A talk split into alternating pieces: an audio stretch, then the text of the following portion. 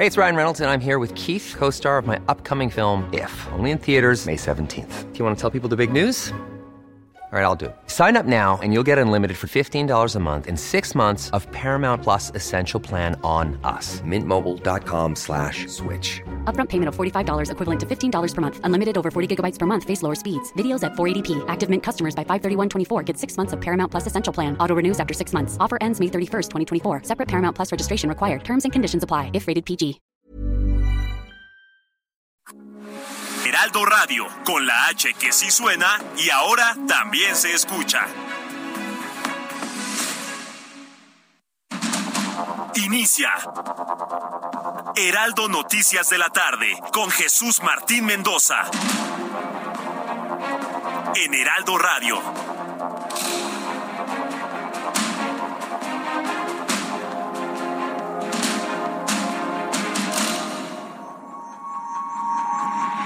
Las seis de la tarde en punto, hora del centro de la República Mexicana. Bienvenidos, muy buenas tardes. Iniciamos el Heraldo Radio. Hoy es jueves 7 de julio, hoy es 7 del 7 del 2022. Me da un enorme gusto saludarle a nombre de este gran equipo de profesionales de la información. Gracias por estar con nosotros como siempre todas las tardes. Estamos listos aquí en el Heraldo con toda la información como a usted le gusta escuchar las noticias. Así que súbale el volumen a su radio, que le tengo la información más destacada hasta este momento. Yo soy Jesús Martín Mendoza y le acompaño con dos horas de noticias ante la denuncia que la Unidad de Inteligencia Financiera presentó en la Fiscalía General de la República contra el expresidente Enrique Peña Nieto, el exmandatario.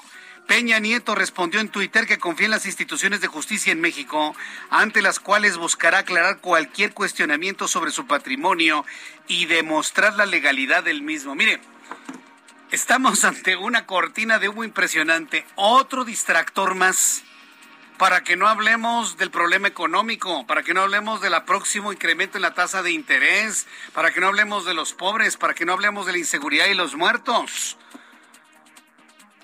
Ha sido tanta la crítica en las redes sociales y en los medios de comunicación que por qué López Obrador no se mete con Peña Nieto y agarra todo contra Felipe Calderón como si el sexenio de Peña Nieto no existiera. Ha sido todo un, un interés en en insistir en ello que bueno, pues ya finalmente van a hacer ahí, así como que lo van a investigar y Peña Nieto así como que se va a enojar y los otros como que no van a encontrar nada y así como que Peña va a venir a México y así como que las mañanas van a hablar de Peña ahora. Ay, señores, de verdad, ¿quién se engancha con esto por el amor de Dios? Estamos siendo testigos, ¿no? De cómo van armando este discurso Sí, que los medios de comunicación han estado insistiendo en que se dé. ¿Por qué no se mete López Obrador con Peña Nieto? Bueno, pues ya, le van a empezar una investigación por presunto fraude, haberse quedado más de, de 10 millones de pesos. Peña Nieto dice que confía en las instituciones del país. Le voy a tener todos los detalles más adelante aquí en el Heraldo Radio.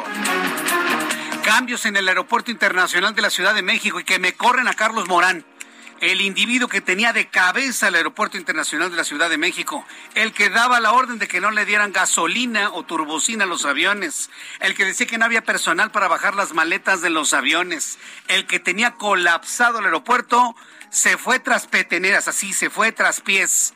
Adiós, Carlos Morán. ¿Y ahora quién se va a encargar del aeropuerto? Noticia histórica. Por primera vez en la historia de nuestro país, la Marina Armada de México toma el control del Aeropuerto Internacional de la Ciudad de México. El vicealmirante retirado Carlos Ignacio Velázquez Tiscareño ha sido nombrado director del Aeropuerto Internacional de la Ciudad de México en sustitución de Carlos Morán, anunció hoy la Secretaría de Comunicaciones y Transportes. Este jueves inició en el Movimiento de Regeneración Nacional la selección de candidaturas al gobierno del Estado de México, con la convocatoria para quienes deseen asumir en inicio la coordinación de comités de defensa de lo que ellos llaman cuarta transformación y subrayo, así lo llaman ellos, no todos los mexicanos cargo que es la antesala para la postulación. Por supuesto, ¿quién encabeza la lista? La maestra Delfina Gómez. Y ella va a ser la candidata, no le quede duda. Todo lo demás, otra vez, es todo un show mediático. López Obrador ya tomó la decisión de que sea Delfina Gómez y la maestra Delfina Gómez va a ser la candidata de Morena. Ah, pero hay que hacer todo el show, hay que hacer todo el bailongo, hay que hacer todos los brincos para poder captar la atención de los medios de comunicación. En otras noticias, en este resumen, la Secretaría de Salud de Nuevo León informó que se identificó el primer caso de viruela del mono en la entidad. Se trata de un hombre joven que también padece VIH. Esto es muy importante porque una persona contagiada con el virus de la inmunodeficiencia humana que provoca el SIDA, ¿cuál es su condición? De un sistema inmunológico totalmente y absolutamente abatido. Entonces es lógico que lo ataque la viruela del mono, que lo ataque la poliomielitis, que lo ataque una neumonía, que lo ataque, que lo pueda matar hasta una gripa simple. Entonces, bueno, pues esta es la condición de la persona que en Nuevo León tiene viruela del mono. Es una persona diagnosticada como seropositivo de VIH. Ernestina Godoy, quien es la fiscal de justicia de la Ciudad de México, aseguró que no habrá impunidad en el caso de Irma Lidia la mujer que fue asesinada por su esposo en el restaurante Suntory de la colonia del Valle. Además reiteró que ni compadrazgos ni influyentismos, habrá que ver, ¿eh? permitirán que el caso quede impune y se impondrá un castigo ejemplar a los responsables. Pues ojalá, doña Ernestina, muchos confiamos en usted.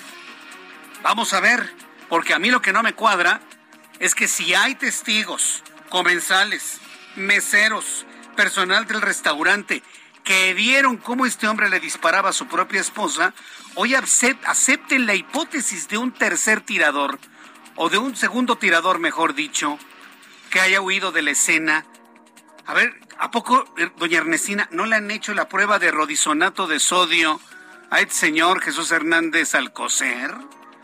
A ver, hay, cosas que no cuadran y precisamente por eso vienen todo este tipo de especulaciones de que si lo van a dejar libre. Tiene que salir la propia fiscal para decir que no habrá impunidad en el caso. Confiamos en usted, doña Ernestina, confiamos en usted para que se conozca la verdad de este caso. En México, la inflación se aceleró en el mes de junio pasado más de lo esperado y alcanzó su mayor nivel en más de 21 años. Sí, en más de 21. No se ve una inflación como la que se reportó el día de hoy desde el año 2001. De acuerdo con el INEGI, el Índice Nacional de Precios al Consumidor. ¿Sabe cuánto subió? 0.88% en el último mes. Si anualizamos, si hacemos la anualización de estos datos, es decir, al último día de junio de 2021, al último día de junio de 2022, la inflación anual es de 7.99%. 7.99% es la inflación más alta desde el año 2021. En otras noticias internacionales, Boris Johnson ya no aguantó la presión ya no aguantó el abandono y tuvo que renunciar al cargo como primer ministro del Reino Unido y de jefe del Partido Conservador allá en aquel país, bueno, en aquel reino. Decisión que tomó tras la división de distintos ministros y funcionarios pertenecientes a su partido, bajo el argumento de no querer seguir trabajando con el gobierno en turno.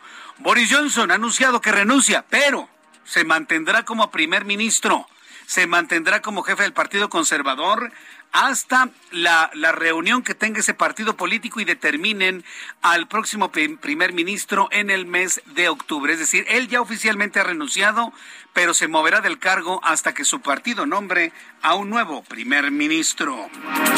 Greg Abbott, gobernador de Texas, personaje de la noticia, hoy ha hecho un anuncio ha hecho un anuncio que sorprende a Estados Unidos y a México y que lo enfrenta de manera directa con el presidente de los Estados Unidos, Joe Biden.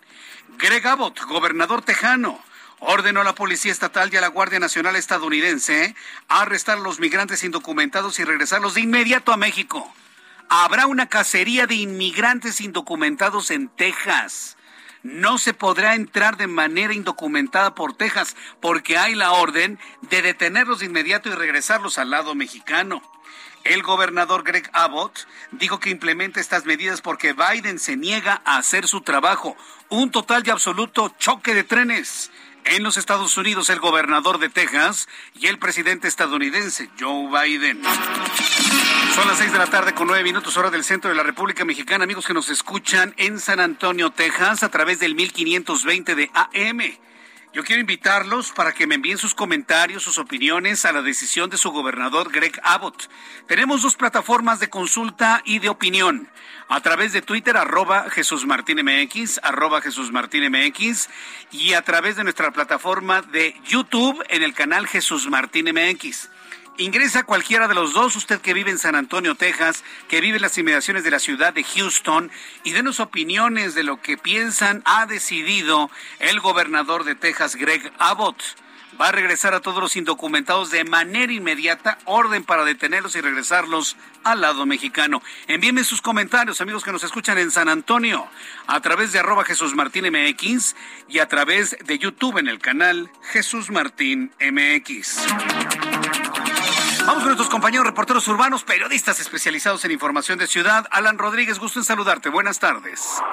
Hola, ¿qué tal? Jesús Martín, amigos, muy buenas tardes. Circulación complicada presenta Calzada San Antonio Abad para nuestros amigos automovilistas que dejan atrás la zona centro y se desplazan hacia el sur de la Ciudad de México. Esto a partir del cruce con Fray Servando y hasta la zona de viaducto en donde encontrarán bastante carga. Sin embargo, superando este punto, el cruce con el viaducto Miguel Alemán Valdés, la circulación mejora, pero vuelve a registrar asentamientos hasta la zona de Calzada Ermita Iztapalapa. En el sentido contrario, Calzada de Tlalpan desde Churubusco hasta la zona de viaducto con carga que no deja de avanzar y los asentamientos inician a partir del cruce con viaducto hasta la zona centro de la Ciudad de México. Por otra parte, la avenida Lorenzo Boturini presenta buen avance desde la zona del eje 3 Oriente, la avenida Francisco del Paso y Troncoso hasta el cruce con Isabela Católica. A partir de este punto toma en consideración un gran asentamiento hasta el cruce con el eje central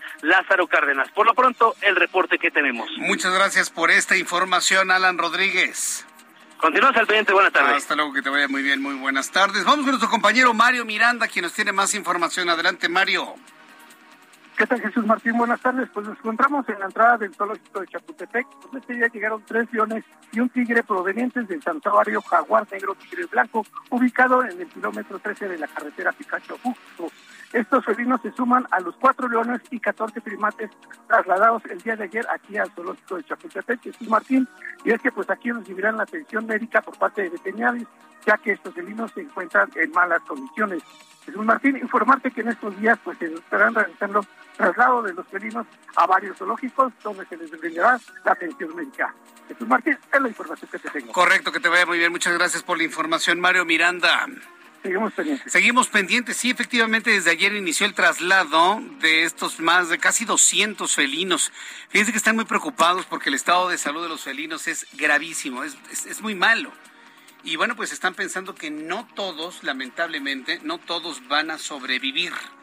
Entonces, bueno, pues vamos a estar muy atentos de finalmente cómo la organización de, eh, de esta organización de zoológicos de alguna manera puede salvar la vida de estos felinos. Ya le tendré toda la información aquí en el Heraldo Radio. Son las 6 de la tarde con 12 minutos. Escuche usted el Heraldo Radio y le saluda a Jesús Martín Mendoza. Llegó el ahorro. Aprovecha el 3x2 en toda la ropa exterior de verano. Sí, 3x2. Y además, 40% de descuento en toda la papelería. Sí, 40% de descuento. Con Julio, lo regalado te llega. Solo en Soriana. A julio 10. Aplica restricciones.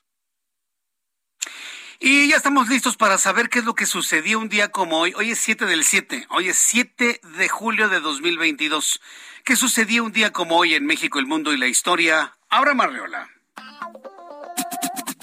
Amigos, bienvenidos. Esto es un día como hoy en la historia. 7 de julio, 1824. En México se crea el Congreso del Estado de Tamaulipas en la Villa de Padilla. Verso sin esfuerzo. 1865. En el marco de la Guerra Civil estadounidense, son ahorcados cuatro conspiradores del asesinato de Abraham Lincoln. 1953. Ernesto Che Guevara comienza un viaje que lo llevará por Bolivia, Perú, Ecuador, Panamá, Costa Rica, Nicaragua, Honduras y El Salvador.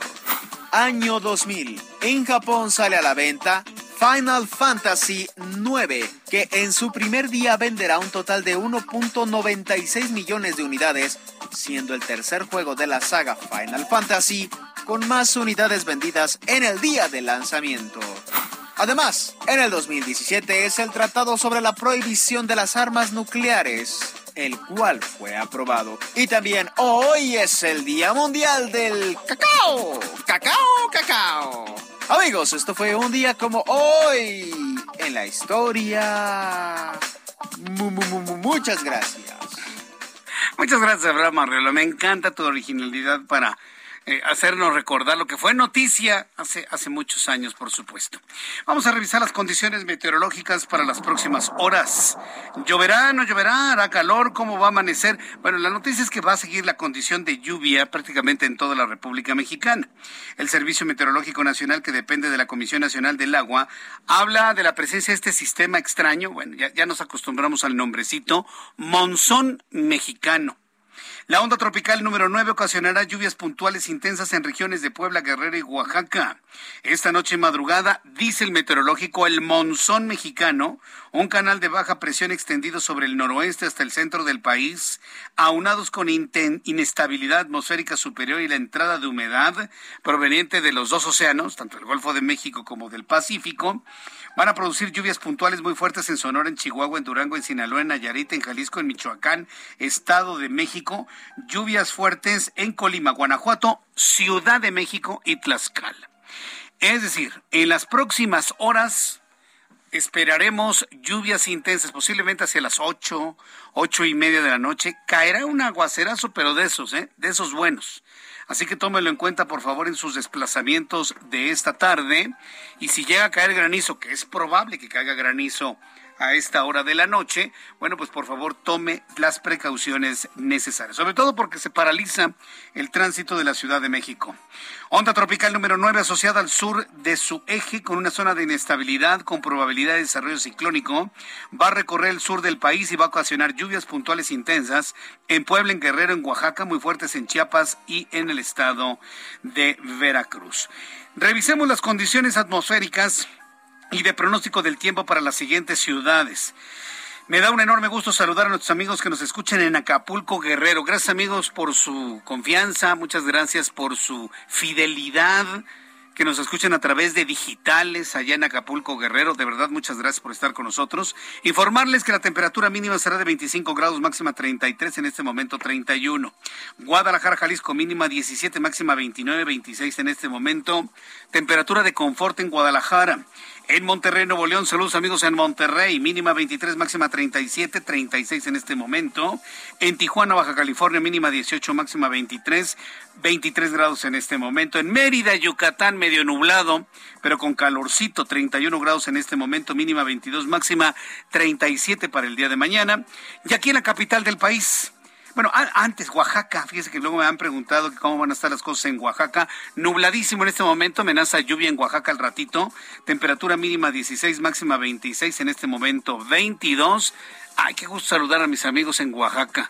Ojalá tengamos la oportunidad de visitarlos nuevamente, saludarnos, estrecharnos la mano, darnos un abrazo. Saludos amigos en Oaxaca. Así que espero pronto estar por allá. Y aquí en la capital de la República, el, termómetro marca en este momento 20 grados, la mínima estará en 12, estará fresquito mañana temprano, y la temperatura máxima 24 grados Celsius.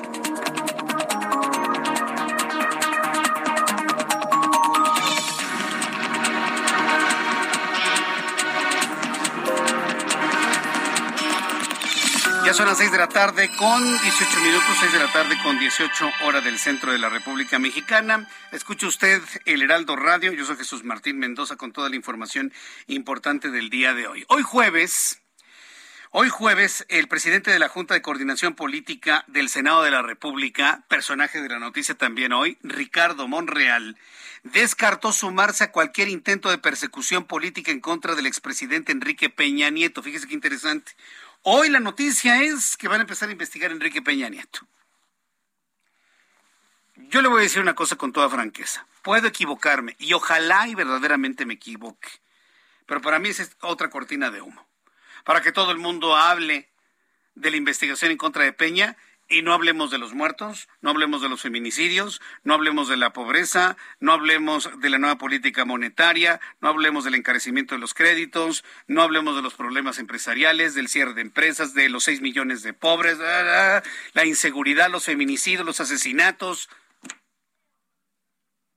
Ahora vamos a estar hablando del juicio en contra de Peña Nieto. Y ahí vamos todos los medios de comunicación ahí atrás. Y mañana todas las primeras planas de todos los periódicos investigan a Peña Nieto. Y lo importante, lo fundamental, le voy a decir una cosa, es más importante el crecimiento del COVID-19 que si López Obrador por presiones o por conveniencia va a investigar a, a Enrique Peña Nieto. Se lo digo con toda franqueza. Nos estamos dejando llevar nos marcan la agenda en el Palacio Nacional y mire, seguramente hasta se ríen. Mire ya cómo todos los medios van atrás de la nota de Enrique Peña Nieto. Ahora, cobra notoriedad de Peña Nieto porque no lo había tocado ni con el pétalo de una conferencia mañanera. ¿eh? No lo había tocado. Y de la noche a la mañana se habla de una investigación de la Unidad de Inteligencia Financiera en contra del presidente, del cual ya reaccionó y le informaré al ratito todo lo que se dijo sobre ello. Quien reaccionó, el primero en reaccionar, es el senador de la República, Ricardo Monreal, quien descartó sumarse a un intento de persecución política en contra de Enrique Peña Nieto y pidió respetar el principio de presunción de inocencia. Esto luego de que el titular de la Unidad de Inteligencia, Pablo Gómez, hoy en la conferencia matutina, dio a conocer que la Fiscalía General de la República investiga a Enrique Peña Nieto por recibir transferencias de hasta por 26 millones de pesos desde México a España. Vamos a escuchar al titular de la Unidad de Inteligencia Financiera, Pablo Gómez, cómo lo planteó el día de hoy se detectó un esquema donde un expresidente de la República obtuvo beneficios económicos. En este esquema se observó que el, mandata, exmandatario, por medio de transferencias internacionales, recibió 26 millones mil pesos 74 centavos moneda nacional de la siguiente manera el 2108-2019, 16 millones 8 pesos con 20 centavos. El 2010 de 2021, eh, 5 millones 702 mil pesos con 62 centavos. El 29-10 de ese mismo año, 2021, 5 millones 718 pesos con 92 centavos. Estos recursos fueron transferidos por una familiar consanguínea desde una cuenta en México hacia España. A ver, dígame ¿a, poco lo acaban de descubrir? Adiós. Como decía mi abuelita, mi abuelita Rafaela, adiós. ¿De verdad? Ah, lo acaban de descubrir. Mire, lo vuelvo a decir, no insulten nuestra inteligencia. Siempre lo he dicho en este programa de noticias. De verdad, no insulten nuestra inteligencia. Hasta las cifras son ridículas. Dos centavos. Por favor, por el amor de Dios. Seamos más serios en todo esto. Ahora, si hay algo que perseguirle a Enrique Peña Nieto, no lo anuncien, háganlo. Ya anúncienlo cuando ya lo investigaron, ya le fincaron responsabilidades, ya pidieron su extradición para nuestro país esto es un petardazo nada más. Lo vamos a investigar a ver si es cierto. Y otra vez, ahí todos los medios de comunicación caemos redonditos en el juego de la agenda. Así todos ahí. Con nuestro pastor ahí, con el báculo ahí. Todos van a hablar de Peña Nieto. Todos van a hablar de Peña. Oye, pues eso ya hasta me toca a mí, Ángel. Pues ya no me gustó, pues imagínate. Aunque también hay, hay de borros a borregos, ¿no? Tenemos nuestro tenemos nuestro pedigrí también. Bueno, vamos rápidamente con mi compañero Iván Saldaña. Él nos tiene todo el detalle de lo que informó eh, eh, Pablo Gómez y lo que está investigando la Fiscalía General de la República en contra de Enrique Peña Nieto de manera inusitada. Adelante, Iván Saldaña. Gusto en saludarte. Muy buenas tardes. Buenas tardes, Jesús Martín. Sí, básicamente la conferencia mañanera pues se centró en este tema. Eh, ahí de que el, el expresidente Enrique Peña Nieto está en la mira de la Fiscalía General de la República lo dio a conocer, como adelantaste, el titular de la unidad financiera, Pablo Gómez, en esta conferencia, reveló que desde el 2020, Jesús Martín, investigaban al expresidente de México y pues tras detectar varios indicios de operaciones con recursos de procedencia ilícita, pues presentaron la denuncia ante la Fiscalía, la cual abrió ya una carpeta de investigación en su contra. Vamos a escuchar un poco más de lo que dijo Pablo Gómez durante esta conferencia mañanera. El gobierno no tiene una actitud de persecución de tipo político. La unidad de inteligencia financiera es un, un instrumento gubernamental. Aplica la política del gobierno.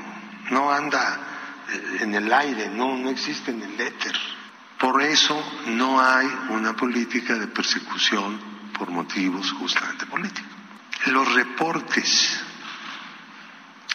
que el sistema financiero nacional le da a la unidad de inteligencia financiera en relación con las personas expuestas políticamente son de todos los días. Bien, la voz de Pablo Gómez. Vamos a ir a los anuncios y continúo con el informe de mi compañero periodista, Iván Saldaña. Escucha las noticias de la tarde con Jesús Martín Mendoza. Regresamos.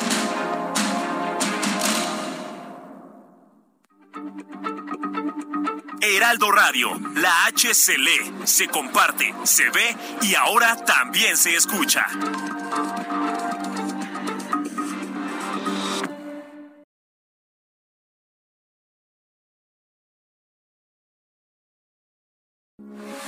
Heraldo Radio, con la H que sí suena y ahora también se escucha. Continúa Heraldo Noticias de la tarde con Jesús Martín Mendoza.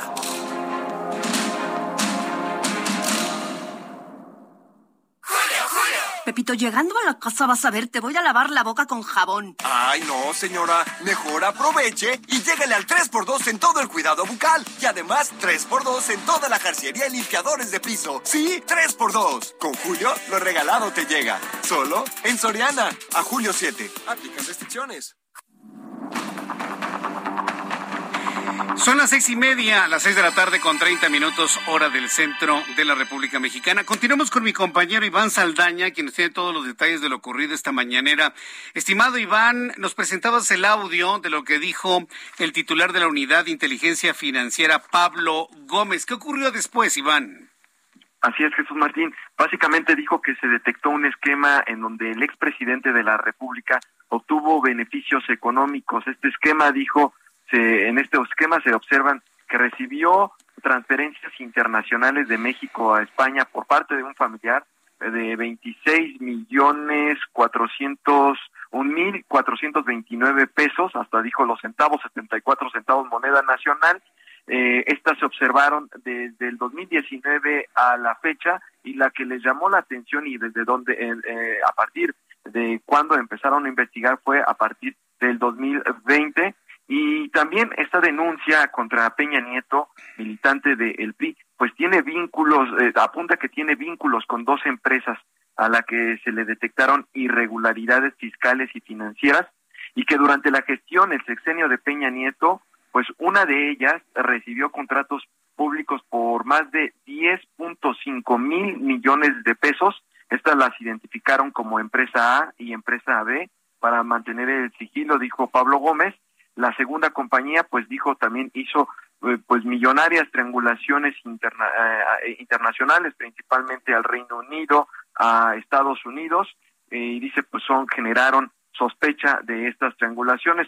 Gómez, Gómez Álvarez no dio nombres de otros implicados en esta carpeta de investigación que ya abrió la Fiscalía General de la República pero dijo que son alrededor de 15 involucrados, entre ellos familiares consanguíneos del exmandatario federal. Y ahí Jesús Martín pues presentó detalles de las transferencias, por ejemplo, que recibió el presidente Peña Nieto eh, en diferentes, eh, fueron diferentes operaciones. El 21 de agosto, por ejemplo, la más eh, antigua del 21 de agosto del 2019 a través del Banco Santander, 16 millones de pesos y bueno, otras dos más que se dieron en los años subsecuentes. Jesús Martín.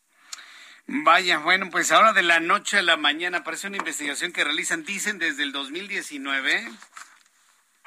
Sí, 2020 que fue la que les llamó, a partir de eso les empezaba a llamar la atención con base en los reportes de los bancos. De hecho, también se le preguntaron sobre distintos eh, personajes de la política, incluido Peña Nieto, y entre ellos se le bombardeó a Pablo Gómez con preguntas con nombres, entre ellos Luis Videgaray, Francisco Javier García Cabeza de Vaca, gobernador de Tamaulipas, Alejandro Moreno, y bueno, dijo que nadie escapa de la lupa de, la, de, ser, pues, eh, sí, de la lupa de los bancos y entre ellos de los reportes que le llegan a la unidad de inteligencia financiera sobre Genaro García Luna dijo que no este que tienen mucha información que le han ido dando al gobierno pero sobre Felipe Calderón dice que pues no hay nada en particular que pueda compartir y también eh, lo mismo con Alejandro Moreno, eh, aunque pues sí les lanzó este mensaje de que todos pues están bajo la lupa, todas todos los personajes políticamente expuestos, así lo llaman.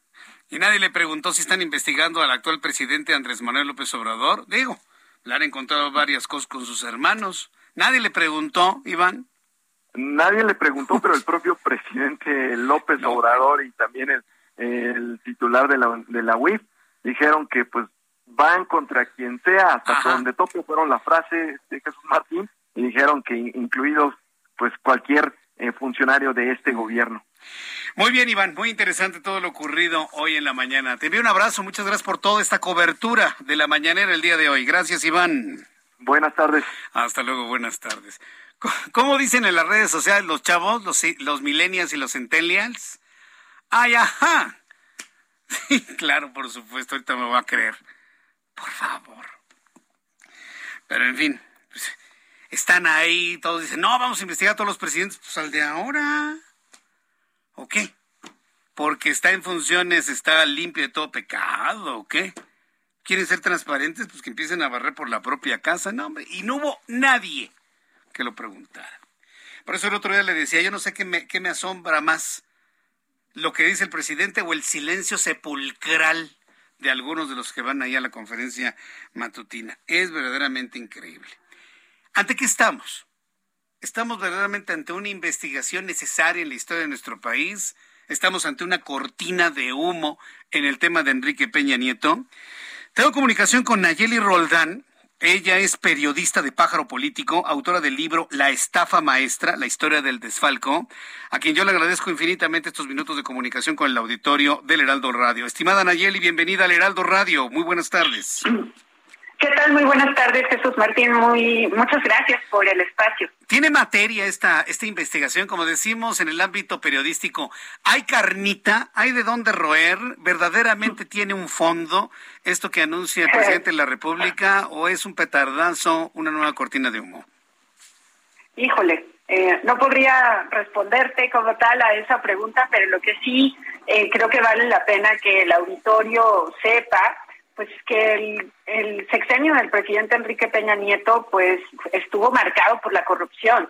Eh, en el caso, por ejemplo, de Animal Político, pues nosotros publicamos la estafa maestra, publicamos también las empresas fantasma de Duarte, pero además también existió la Casa Blanca, Odebrecht, agronitrogenados, entonces, son casos de corrupción y en el caso del estafa maestro, por ejemplo, es un sistema, no solamente era un caso, eh, de desvío de miles de millones de pesos de recursos públicos y más bien, pues lo que hoy anuncia la UIF, eh, pues de entrada llama la atención que sea una investigación de 2020 y no de lo que ocurrió en todo el sexenio y los desvíos multimillonarios.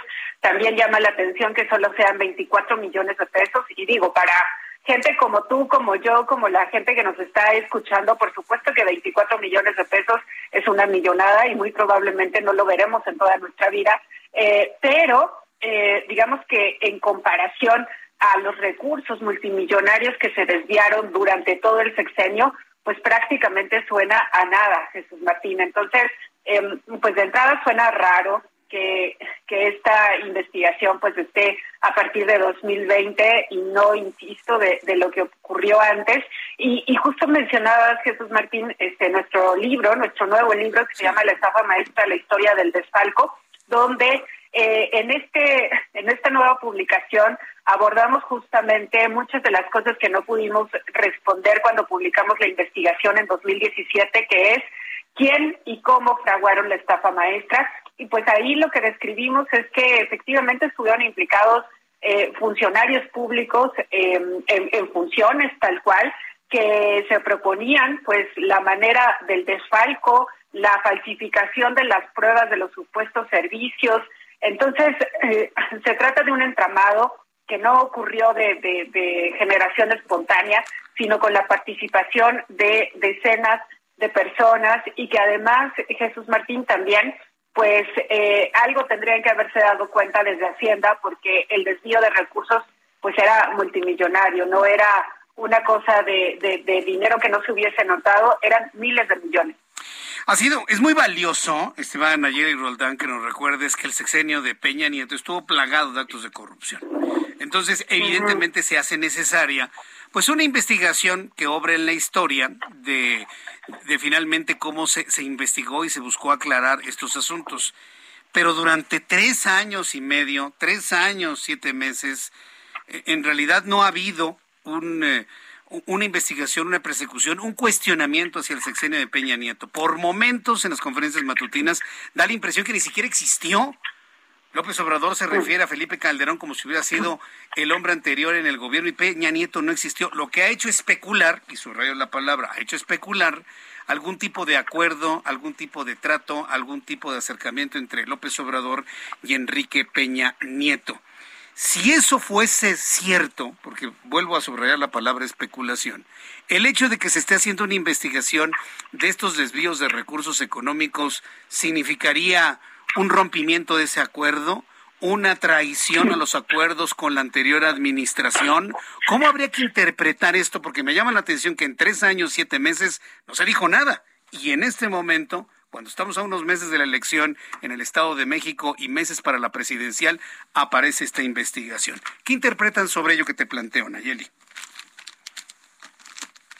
Em, eh, sí, podrían ser todas las lecturas que mencionas, em, pero creo que los hechos, digamos, pues efectivamente hablan por sí solos y en los hechos, em, a pesar de que se conocían todos estos casos de corrupción, pues no hay ni una investigación de eso en estos tres años, pese a que el gobierno del presidente López Obrador pues nos había prometido un combate a la corrupción, que incluso esa fue su bandera durante la, campaña presidencial de 2018. Eh, también hay que recordar que el fiscal Alejandro Gertz eh, al inicio del gobierno de una conferencia de prensa donde aseguró que la estafa maestra, por ejemplo, iba a ser eh, investigada como crimen organizado precisamente por la naturaleza que se había encontrado en la participación de decenas de personas y también en el pues, lavado de dinero tal cual con las empresas fantasma. Y lo que vimos en realidad pues ha sido juzgar a funcionarios menores ni siquiera por el desvío de recursos, sino por cuestiones administrativas. A Rosario Robles en prisión, pero lo mismo, tampoco está acusada del desvío. Y la Fiscalía eh, simplemente no está buscando la, no está investigando la ruta del dinero y nosotros siempre hemos insistido que si hiciera eso, por supuesto que se podría dar con los verdaderos responsables y los artífices de, em, eh, en este caso de la estafa maestra, pero también de, insisto, de otros temas, otros casos de corrupción destapados durante el sexenio de Enrique Peña Nieto. Vaya, pues eh, vamos a ver en, dónde para esto, porque hay quienes pensamos que esto es, este, no sé, como, como que flor de un día, ¿no? Como, finalmente se dice. Dice Enrique Peña Nieto que él está dispuesto a declarar lo que sea necesario y que confía en las instituciones. ¿Tú lo ves regresando a México para algún tipo de comparecencia o declaración? Pues mira, hasta el momento la Fiscalía no lo ha citado a declarar, ¿no? Y ya han avanzado tres años de este sexenio de un de un partido distinto al de él.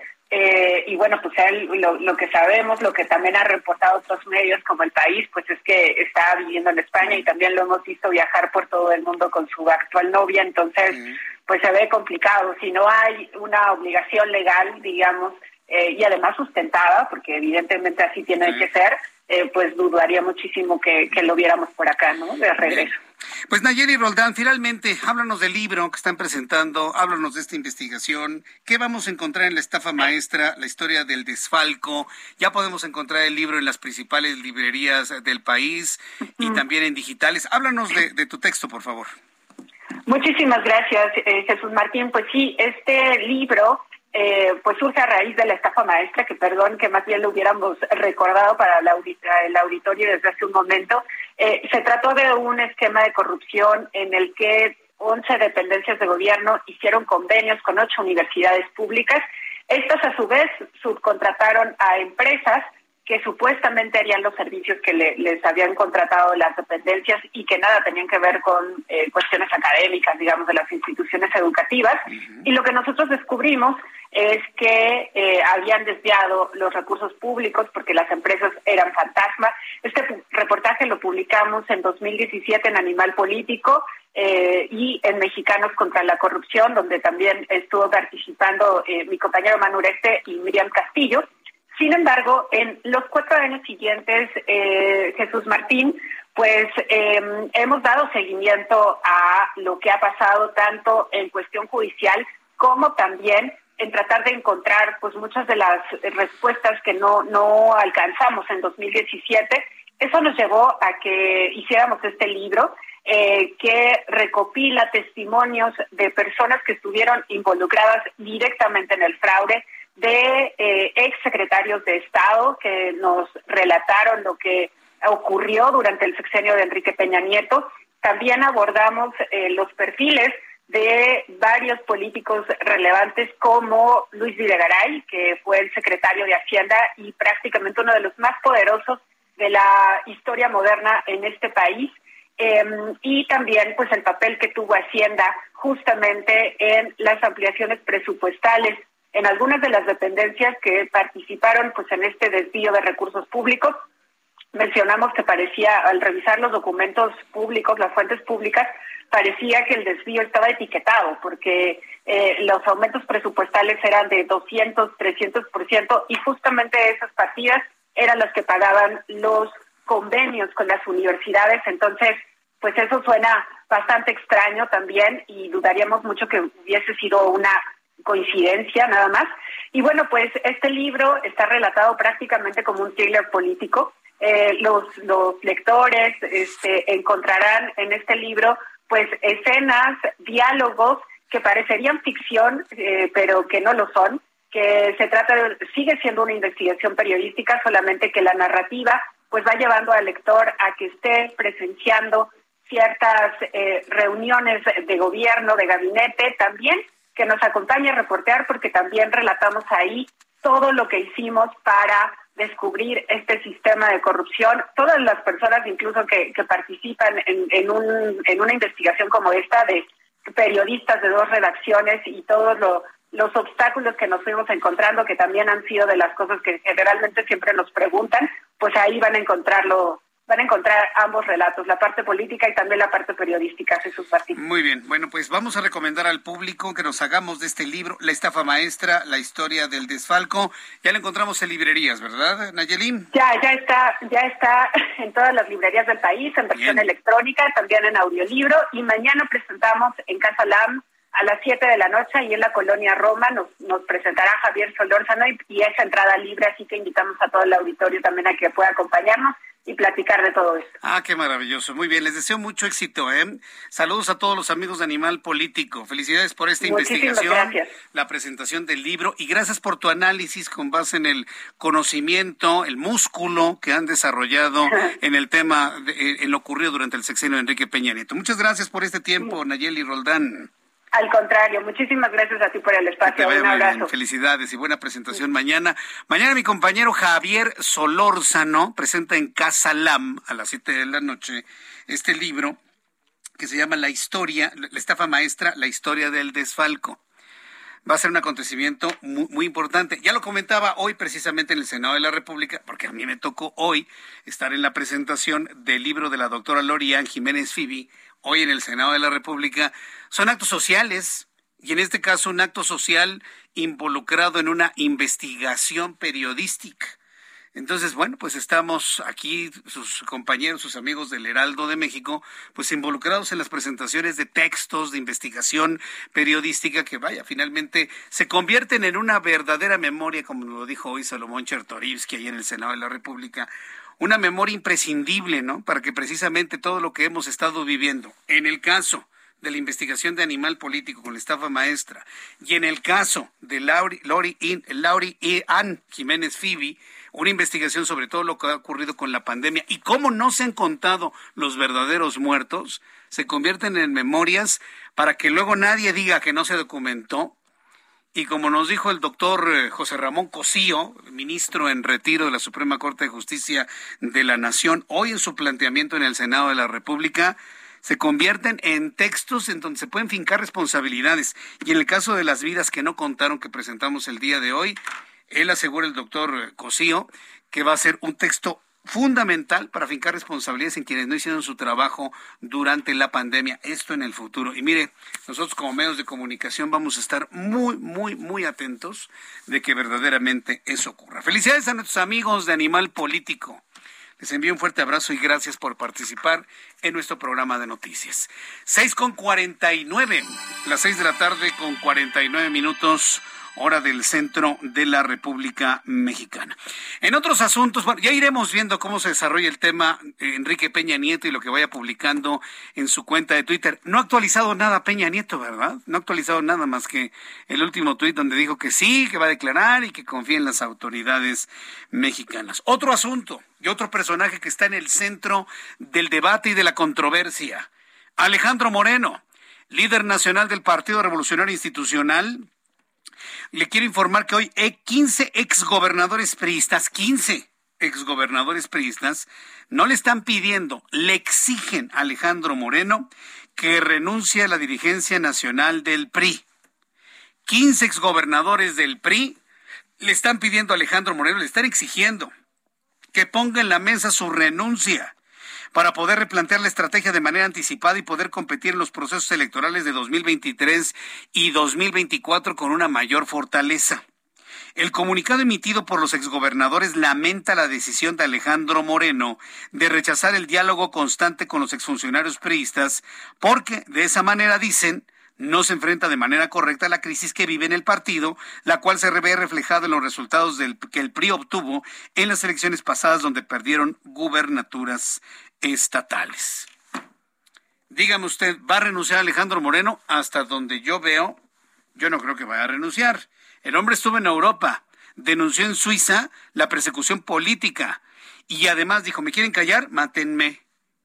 Hoy estuvo en las Naciones Unidas en Nueva York también, eh, denunciando de una manera clara, muy puntual, lo que para él significa un hostigamiento, una persecución política y pues vamos a ver finalmente esta, esta denuncia a nivel internacional cuánto puede fructificar. Mientras está en el extranjero denunciando en instancias internacionales la persecución política de la cual es objeto por parte del Movimiento de Regeneración Nacional, hoy sus propios compañeros de partido le piden que renuncie. ¿Usted qué haría si estuviese en los zapatos de Alejandro Moreno? ¿Usted qué haría? ¿Renunciaba? ¿Se mantendría? ¿Tendría confianza en lo que está haciendo? ¿Renunciaba? Imagínense por un momento que usted es Alejandro Moreno renunciaba ya, olvidaba todo el asunto, o llegaría hasta el final del camino defendiendo su posición. ¿Usted qué haría? Yo le invito para que me lo comparta a través de YouTube en el canal Jesús Martín MX y a través de Twitter arroba Jesús Martín. Eh, Jesús Martín MX.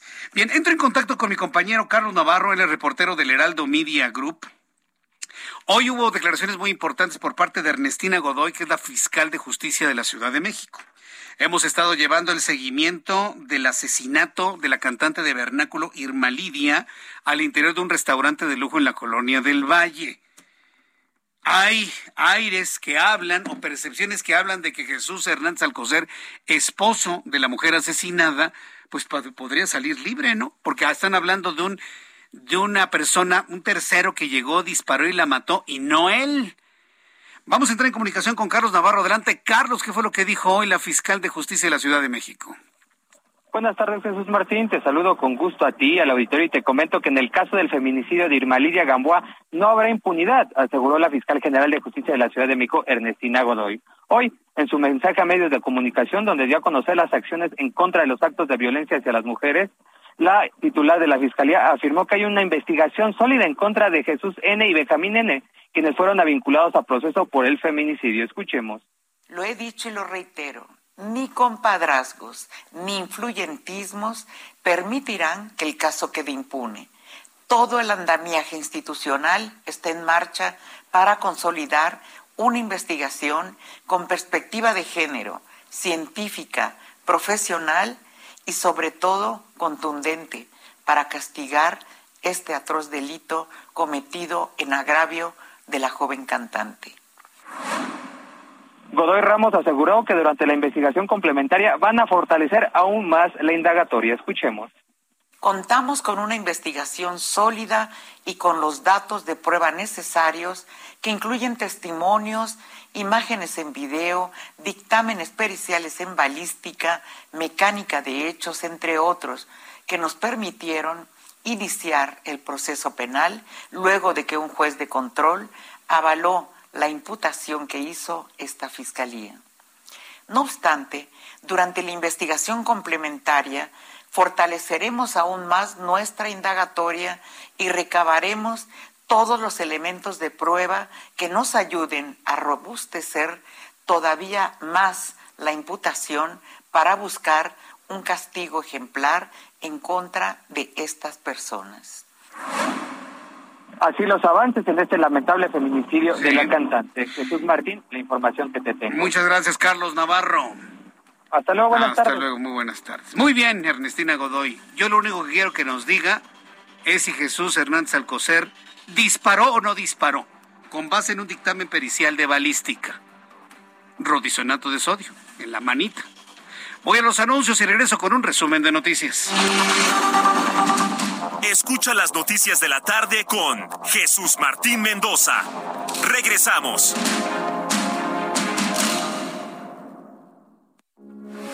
Heraldo Radio 98.5 FM, una estación de Heraldo Media Group. Transmitiendo desde Avenida Insurgente Sur 1271, Torre Carrachi, con 100.000 watts de potencia radiada. Heraldo Radio, la H que sí suena y ahora también se escucha.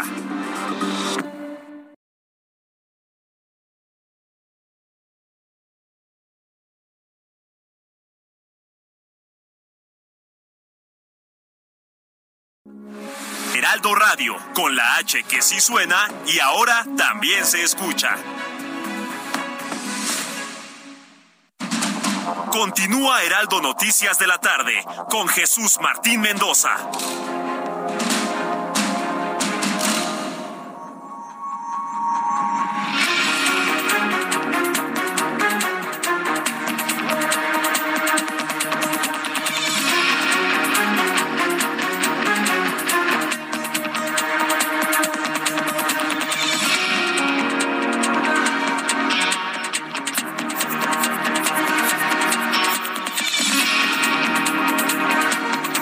Las 7 en punto, las 19 horas en punto, hora del centro de la República Mexicana. Le presento un resumen con las noticias más importantes en el Heraldo Radio. Ante la denuncia que la Unidad de Inteligencia Financiera presentó en la Fiscalía General de la República en contra de Enrique Peña Nieto, hoy el expresidente de México, desde algún lugar de la ciudad de Madrid en España, respondió a través de su cuenta de Twitter que confía en las instituciones de justicia de México, ante las cuales buscará aclarar cualquier cuestionamiento sobre la legalidad de su patrimonio. Dice Peña Nieto que va a demostrar que todo su patrimonio es completamente legal.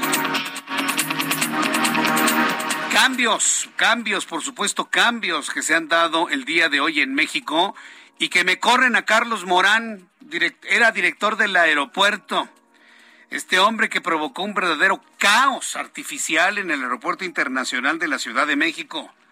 El control del aeropuerto internacional de la Ciudad de México ahora recae en la Marina Armada de México, ya que el día de hoy la Secretaría de Comunicaciones y Transportes anuncia que el vicealmirante en retiro, Carlos Ignacio Velázquez, fue nombrado director del Aeropuerto Internacional de la Ciudad de México en sustitución de Carlos Morán. Hoy la Secretaría de Infraestructura, Comunicaciones y Transportes dio a conocer la decisión del día de hoy de hacer este enroque muy importante dentro del aeropuerto internacional. Le informó que la Secretaría de Salud del Estado de Nuevo León informó que se identificó el primer caso de viruela del mono en la entidad. Se trata de un joven hombre, de un hombre joven que también está transmitido con el virus de la inmunodeficiencia humana, detalló la dependencia estatal. Dice Ernestina Godoy, la fiscal de justicia de la Ciudad de México, que no habrá impunidad en el caso de Irma Lidia, quien fue asesinada, la cantante de vernáculo asesinada en un restaurante de lujo en la colonia del Valle. Además reiteró que ni compadrazgos ni influyentismos van a permitir que el caso quede impune y se impondrá un castigo ejemplar.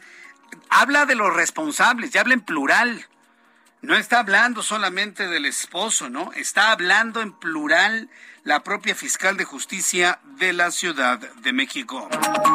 Malas noticias en cuanto a la inflación en nuestro país. Fíjese que la inflación creció de manera muy importante para llegar a un promedio anualizado de 7.99%.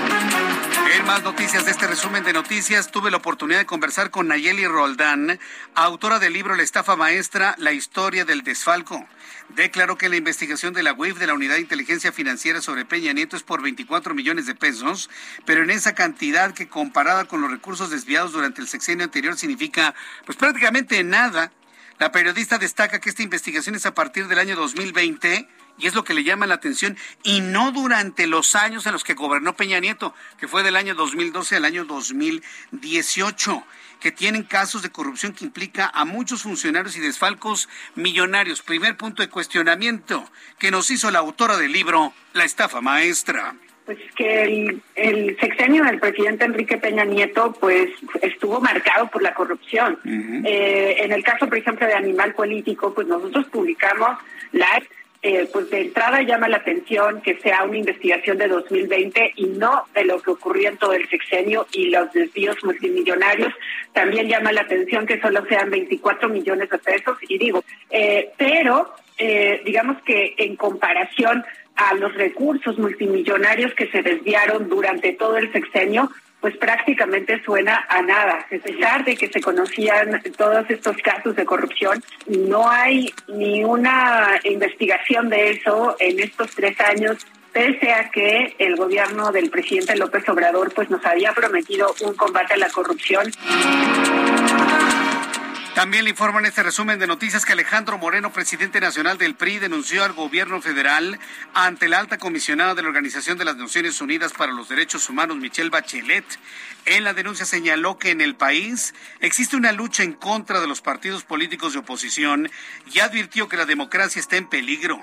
Además, catalogó al gobierno como autoritario, ya que dijo desde el gobierno se ataca a cualquiera que se exprese en desacuerdo con el actual gobierno mexicano. El subsecretario de Seguridad y Protección Ciudadana, Ricardo Mejía, informó que luego de los estudios de la nueva necropsia realizada al cuerpo de Devani Escobar, se espera que entre el 13 y el 15 de julio próximos se entreguen las conclusiones de los dictámenes para determinar con certeza la causa de la muerte. Hoy Ricardo Mejía explicó que se sacó el cuerpo se tomaron muestras de puntos específicos del cuerpo y se volvió a inhumar. Y que el resultado de la toma de esas muestras de tejido pues se van a dar a conocer precisamente entre el 13 y el 15 de julio próximos. Autoridades investigan la muerte de una niña de 12 años de edad quien fue hallada sin signos vitales en un domicilio. Aparentemente se quitó la vida al colgarse en la azotea de su casa ubicada en el cruce de José Tomás Cuellar, José T. Cuellar e Isabela Católica en la colonia obrera en la alcaldía Cuauhtémoc. 12 años, 12 años. Suicidio a los 12 años. Claro, están investigando si se trató de un suicidio, porque hasta el momento no se ha hablado de algún tipo de carta póstuma. La Secretaría de Salud informó que el total de contagios de COVID-19 desde que inició la pandemia es de 6.185.219, lo que significa que en las últimas 24 horas, señoras y señores, agárrese, agárrese. Ayer fueron 31 mil casos, hoy 32.925 nuevos contagios. Esto no significa que se hayan sumado mil. No, no, no, no, no. Son 32.925 que se suman a los 31.000 del día de ayer y que nos da, por lo menos en las últimas 48 horas, una cifra espeluznante de 64.000 contagiados en tan solo 48 horas. En materia de defunciones se contabilizaron 48 en la última jornada para un acumulado oficial de 325.976 muertos a consecuencia de COVID-19. Los casos activos estimados son 204.367.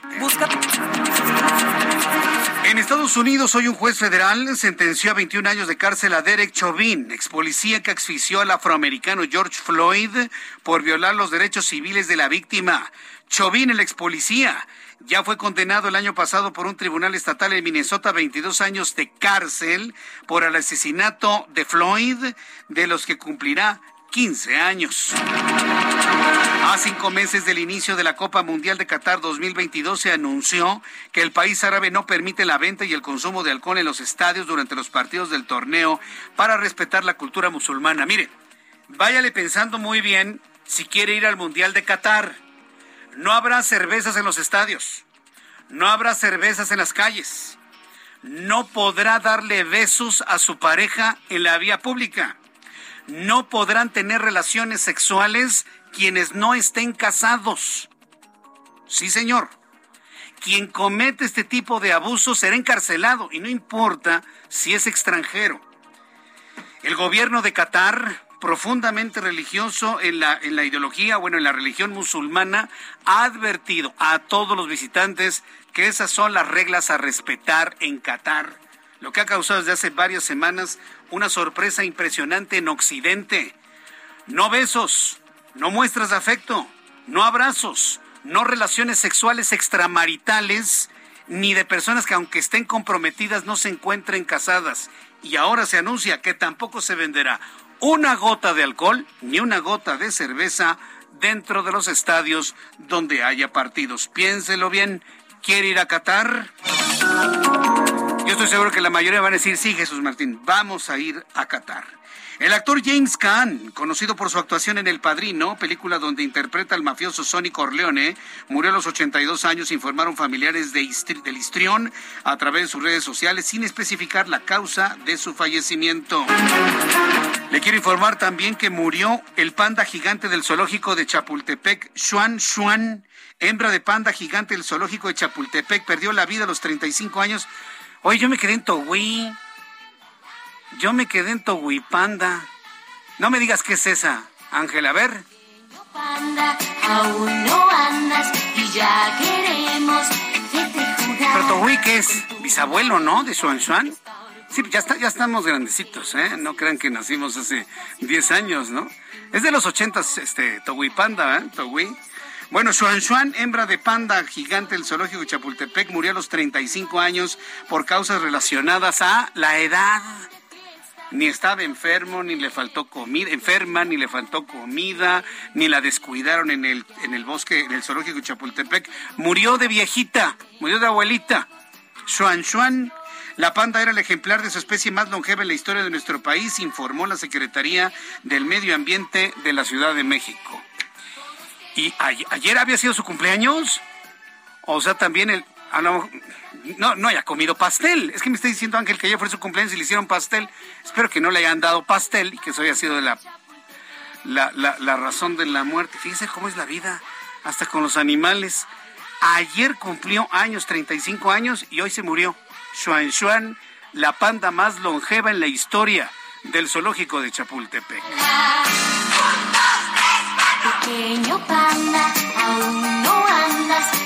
Mira, los, los centennials y los millennials van a decir que, ¿qué es eso, señor Mendoza? No entiendo de lo que están hablando.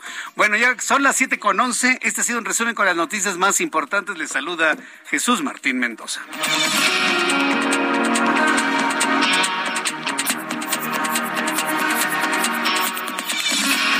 Las siete con doce, hora del centro de la República Mexicana. Bien, vamos con nuestros compañeros reporteros urbanos, periodistas especializados en información de ciudad. Alan Rodríguez, ¿en dónde te ubicamos a esta hora de la tarde? Bienvenido. Hola, ¿qué tal Jesús Martín? Amigos, muy buenas tardes. La avenida Bucareli está presentando avance lento desde el cruce con Paseo de la Reforma hasta la zona de Avenida Chapultepec y en esta avenida Arcos de Belén y su continuación Avenida Chapultepec desde la zona de Lázaro Cárdenas hasta la glorieta de los insurgentes está presentando severos asentamientos.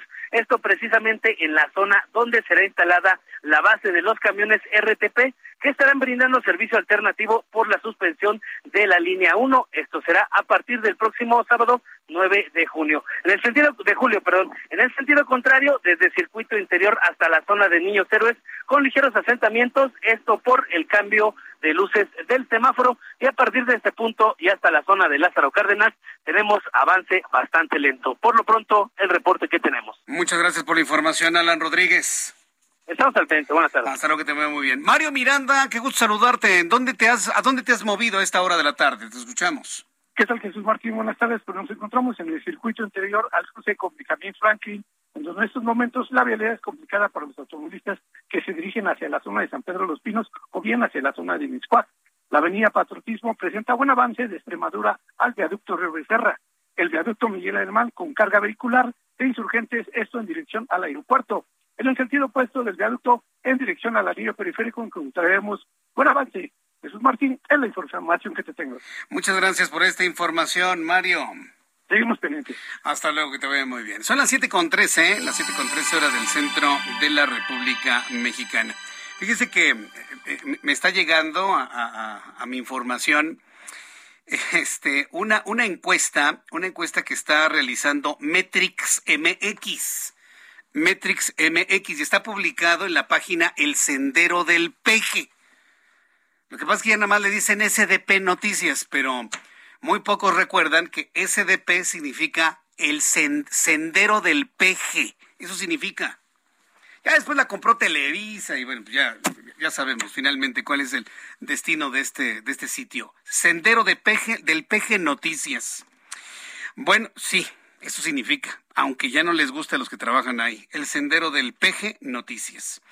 Bueno, publican una encuesta de Metrix MX, eso sí es más serio, en donde dan a conocer los porcentajes de los aspirantes a la presidencia de México, sin importar partido.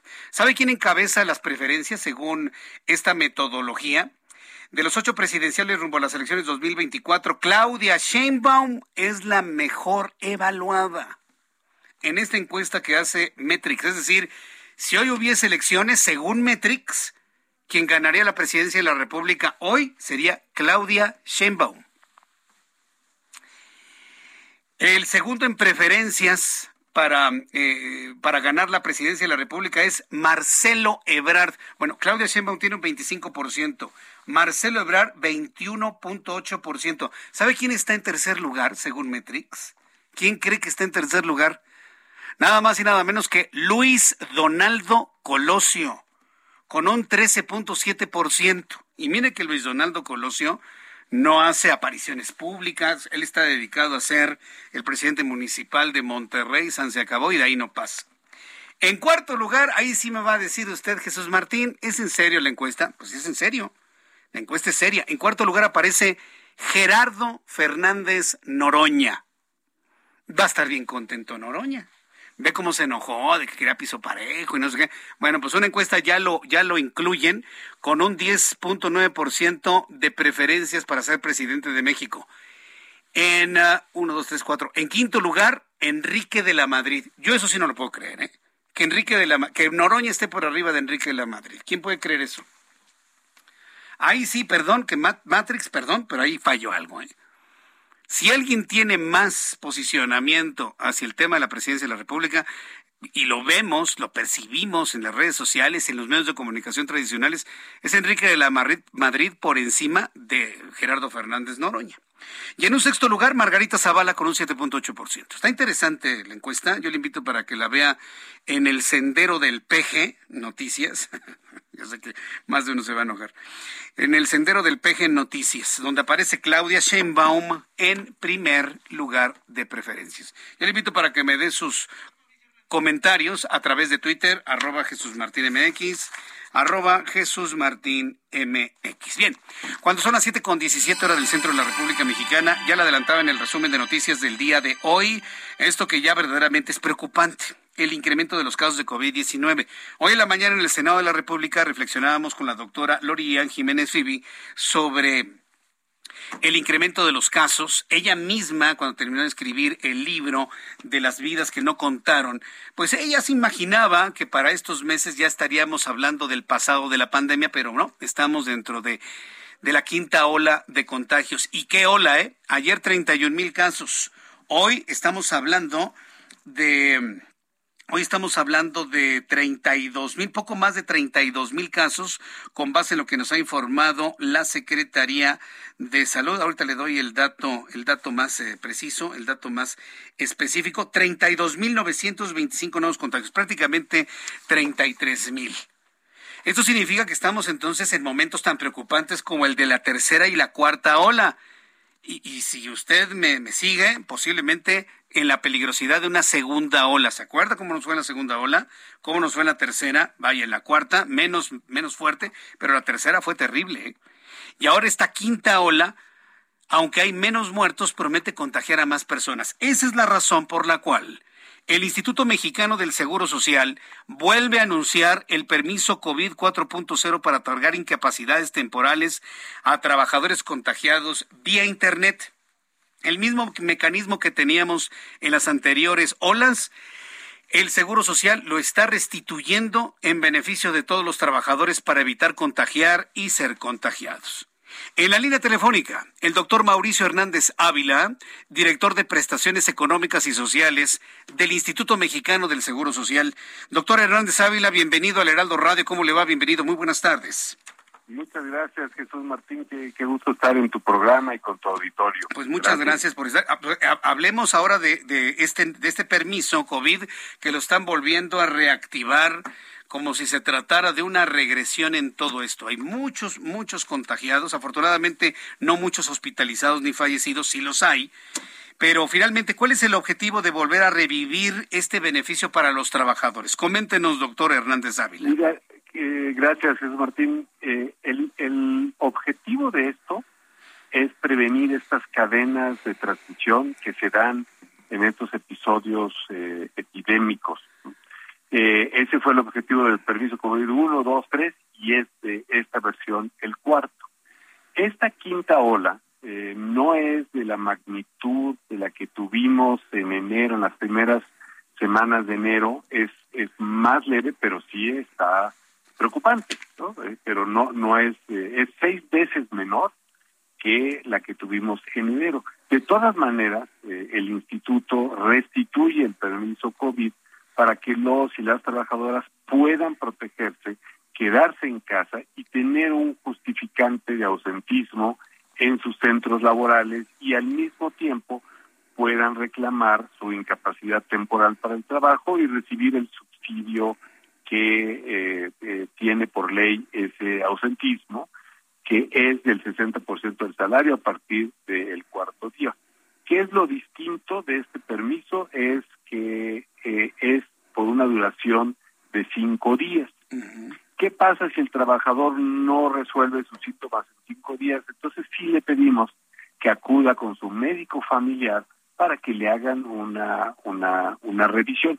Como tú, tú bien dijiste, esta eh, ola y la de enero han tenido afortunadamente muy pocas hospitalizaciones porque la mayor parte de los trabajadores ya están eh, vacunados y protegidos. Ahora bien, eh, ¿qué es lo que tiene que hacer el trabajador para tener acceso a este beneficio? Lo, tiene que hacer evidentemente en línea desde su casa, o sea, prácticamente la misma modalidad que ya conocíamos de las anteriores olas, doctor Hernández. Exacto, ahora hay un pequeño QR que está también en los promocionales del IMSS o en la página www.ims.gov.mx y el QR los lleva directamente al aplicativo de, eh, de, permiso de permiso COVID. Entonces, ahí eh, el trabajador tiene que tener a la mano, eh, Martín, su CUR, su número de seguridad social y, con, completa con su código eh, postal. Posteriormente responde un pequeño cuestionario de síntomas que nos sirve para eh, rectificar lo que está pidiendo el trabajador o se le da opción para poner una prueba de COVID positiva en caso de que sea asintomático, se hace el análisis y posteriormente se verifica la identidad del trabajador con un correo electrónico y una cuenta clave que es la cuenta bancaria del trabajador o la trabajadora, donde se va a hacer el depósito de la del subsidio correspondiente de la incapacidad temporal. Mm, correcto. ¿La incapacidad hasta por cuántos días es, doctor? Es cinco días. Eh, y la hemos acortado porque en esta quinta ola vemos que es un cuadro de vías respiratorias superiores molesto, pero no tiene una duración de más de tres a cinco días y eso fue también lo que vimos en todos los datos que analizamos eh, de eh, lo que fue la cuarta ola, la primera de Omicron que tuvimos, que a su vez, eh, Jesús Martín, es muy parecida a lo que es un cuadro de influenza al que estamos acostumbrados a ver.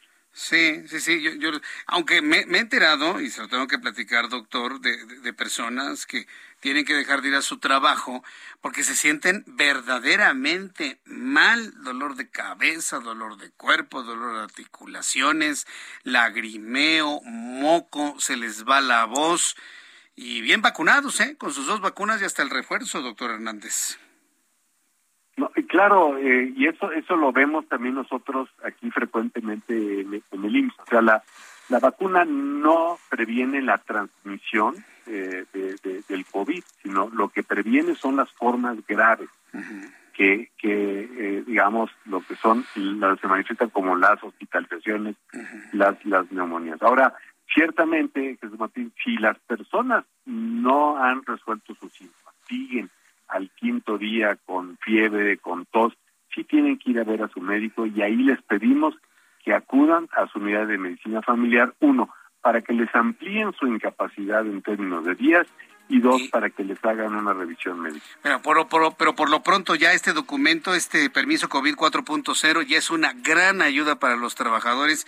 Doctor Hernández Ávila, denos la oportunidad de siempre estar en contacto con el Seguro Social para estar informando al público de todos los beneficios que en este tiempo de pandemia le ofrecen a los trabajadores. Muchas gracias por este tiempo, doctor Hernández Ávila. Muchas gracias a ti y gracias por la oportunidad de estar en tu programa. Un fuerte abrazo como siempre, que le vaya muy bien. Es el doctor Mauricio Hernández Ávila, director de prestaciones económicas y sociales del Seguro Social. Entre a la página del Seguro Social www.go.mx diagonal IMSS o www.ims.gov.mx y ahí va a encontrar usted todo el caminito para tener su permiso COVID 4.0 en caso de que usted esté diagnosticado positivo a COVID-19. Voy a los anuncios y regreso enseguida con más aquí en el Heraldo. Escucha las noticias de la tarde con Jesús Martín Mendoza. Regresamos.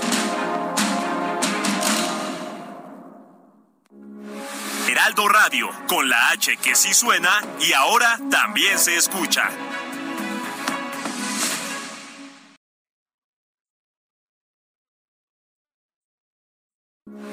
Heraldo Radio, con la H que sí suena y ahora también se escucha.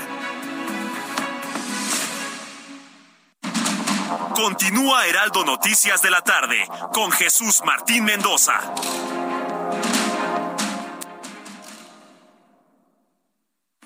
Adriana Delgado entrevista en exclusiva al secretario de Seguridad Ciudadana de la Ciudad de México, Omar García Harfuch.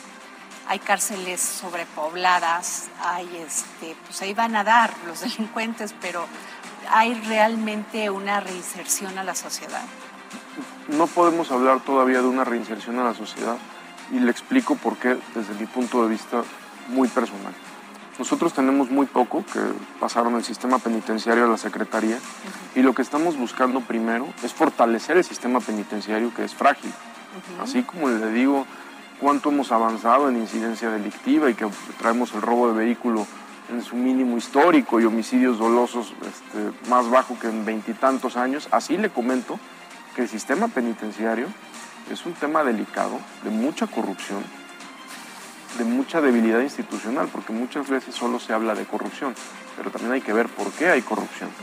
Hay que mejorar las condiciones de trabajo de los custodios que tienen, que es lo que queremos ahorita, homologarlos con, con la policía de la Ciudad de México. Jueves, 11 de la noche, El Dedo de la Llaga, Heraldo Televisión.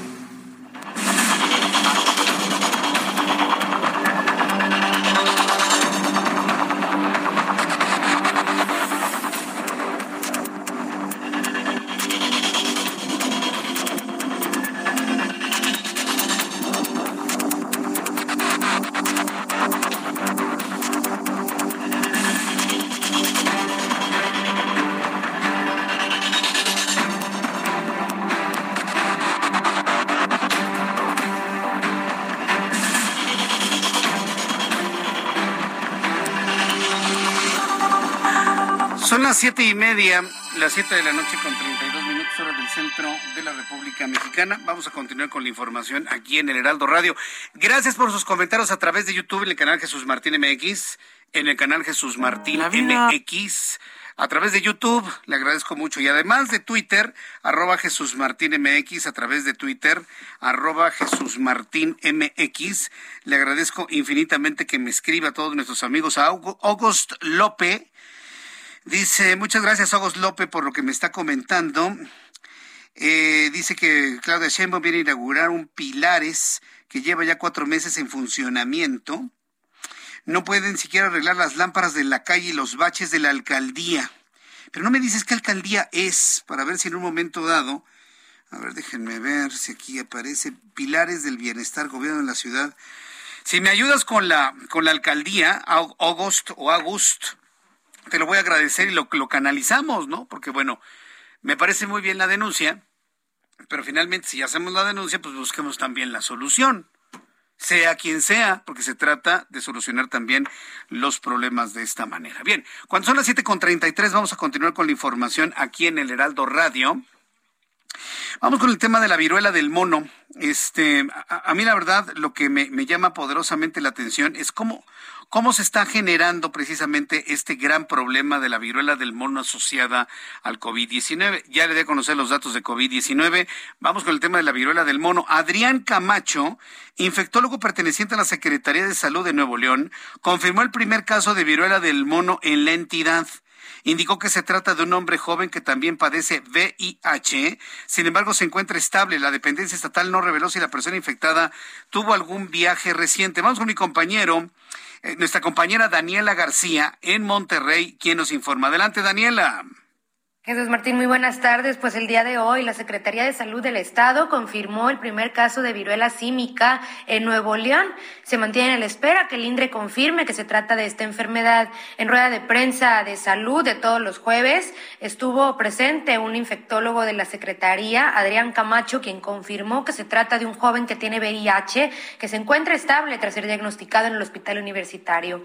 Eh, reveló Camacho también que ya se notificó al INDRE para que pueda notificar de forma oficial el caso, aunque ellos dijo ya hicieron la secuenciación para confirmar que se trata de este diagnóstico. En su caso, pues comentó que fue sospechado por el servicio de dermatología, después entró el área de infectología y control de infecciones, el departamento de bioquímica, donde se hizo la identificación inicial. Las muestras fueron enviadas al INDRE para ser corroboradas, pero lo que comenta la autoridad es que no tienen duda del diagnóstico en este momento. Ante esto, pues la autoridad hizo un llamado a la población a mantener las mismas medidas de higiene hechas a lo largo de la pandemia de COVID-19, así como acudir a un médico en caso de presentar erupciones en la piel. Hacen un llamado específico también a que pues pudieran presentarse más casos de esta enfermedad. Es la información que se da a conocer esta tarde en Nuevo León, Jesús Martín. Muchas gracias por la información, Daniela. Que tengas muy buenas tardes. Nuestra compañera Daniela García, desde Monterrey, Nuevo León. Muchas gracias a todos nuestros amigos que nos escuchan en Monterrey, a través de digitales, a través de nuestra frecuencia del 99.7 de FM. Muchas gracias por estar en sintonía y escuchándonos a través de digitales. Le invito para que me escriba a través de mi cuenta de Twitter, arroba Jesús Martín MX. Vamos a uno de los temas que más se van a comentar en los próximos días. Hay un relevo importante en el Aeropuerto Internacional de la Ciudad de México. Eh, hace algún tiempo revisaba información eh, del Banco Mundial y no sé si usted sabía que, que, México es uno de los países donde su población es la que menos viaja en avión por año en toda Latinoamérica. Es decir, se suben más a los aviones los peruanos, los bolivianos, eh, los uruguayos, los paraguayos, los brasileños, los argentinos, hasta los venezolanos, con todo y todo Maduro, viajan más en avión que los mexicanos. ¿Y sabía usted que el 70% de los mexicanos jamás han viajado en avión? ¿Lo sabía usted? Bueno, son datos del Banco Mundial. lo interesante de este asunto es que aún cuando muy pocas personas han viajado en avión y quienes bajan en avión son los que menos viajan de todo Latinoamérica, hablar del Aeropuerto Internacional de la Ciudad de México, hablar del aeródromo este que se construyó ahí en la base aérea de Santa Lucía, se ha convertido en noticia nacional, ¿sí? porque más que un lugar donde aterricen y despeguen aviones para, para detonar el desarrollo económico en el país, se ha convertido en un ariete político, ¿sí? en un argumento de venganza política para quienes visualizaron en el nuevo aeropuerto de la Ciudad de México en Texcoco, pues sí un jugoso negocio, pero al mismo tiempo un factor de desarrollo económico para nuestro país. Entonces, aún con esos datos, hablar de aeropuertos se convierte en algo pues principal en todos los programas de noticias de todo el país. Y el Aeropuerto Internacional de la Ciudad de México se convirtió en noticia porque quienes han y hemos, me incluyo, viajado en avión, nos ha pasado una de malas en el aeropuerto. Que despega dos horas después. La última que me pasó a mí, y a nosotros, y digo a nosotros porque éramos 200 pasajeros en el avión, despegar dos horas después y me dijeron que nos salió barato porque no llegaba el piloto. Y uno se pensaba, ¿cómo no llega el piloto? ¿Que no llega de su casa? No, Jesús Martín, no ha llegado del otro vuelo. O sea, viene, aterriza, se va al baño, hace pipí, se lava la cara, se sube a este avión y nos lleva a nuestro destino. Pero ¿cómo es posible ese nivel de desgaste? Ese nivel de desgaste. Oigan, ¿y por qué no ponen a otro piloto? Pues porque ya no hay pilotos de asignación. Uh, qué la canción.